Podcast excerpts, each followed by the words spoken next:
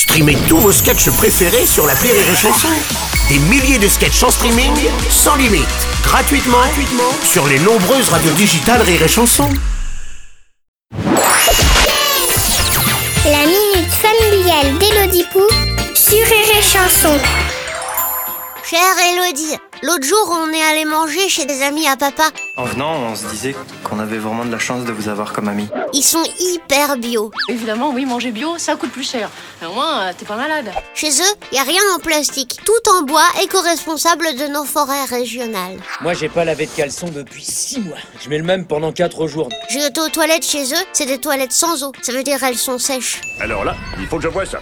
On met des miettes de bois dedans, ça s'appelle de la sûre, et on recouvre le caca avec et hop, c'est fini, on sort, on tire même pas la chasse. Eh bien, sachez que ce petit coin trouve de plus en plus sa place chez les particuliers. La dame, elle a dit qu'elle refusait de faire ses besoins dans de l'eau potable. Euh, elle est vraiment potable, l'eau des toilettes?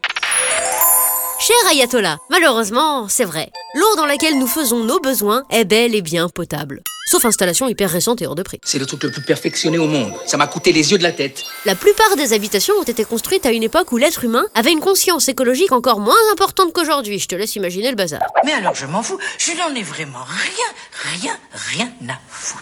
Nos ampoules consomment trop, les maisons sont surchauffées, mal isolées, énergivores. Mais comme c'est plus agréable que de vider son bac à caca, s'éclairer à la basse consommation qui met 48 heures à s'allumer et se peler les miches avec trois pulls pendant tout l'hiver, on continue comme ça. Ça s'appelle le syndrome du Titanic.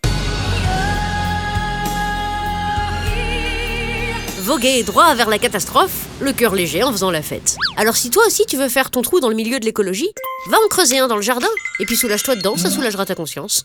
Allez, bonne journée, Ayatollah Merci à toi, Elodie.